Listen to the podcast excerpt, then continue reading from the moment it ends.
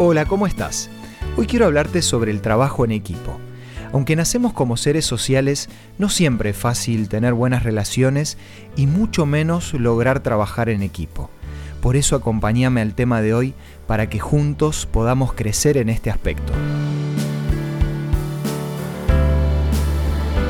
Esto es Una luz en el camino, un análisis de nuestra vida cotidiana con el licenciado Santiago Paván. Cuenta una historia que un hombre ciego y una mujer renga estaban volviendo a sus casas, pero en el camino se encontraron con que el puente que cruzaban todos los días ya no estaba ahí. Empezaron a buscar una manera de pasar el arroyo y se dieron cuenta que no les quedaba otra opción que cruzar a pie.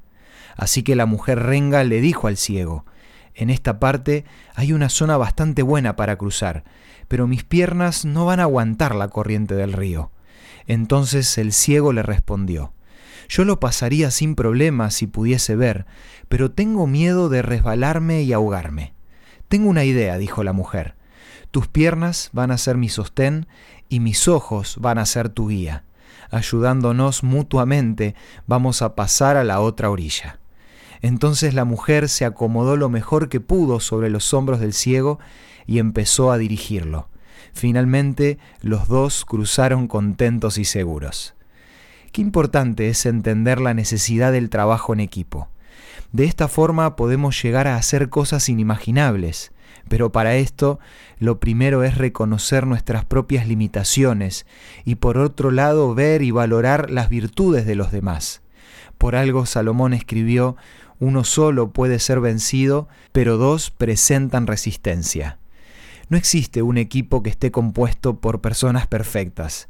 Un verdadero equipo es aquel que aprende a vivir con las limitaciones y diferencias de sus integrantes, pero además aprovecha y potencia las cualidades de cada uno.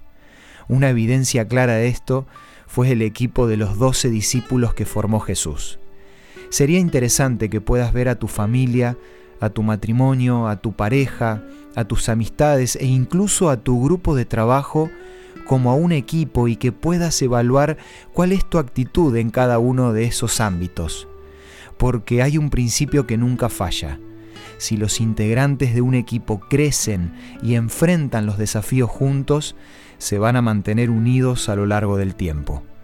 Pero si cada uno busca su propio crecimiento, el equipo o la relación no tienen futuro.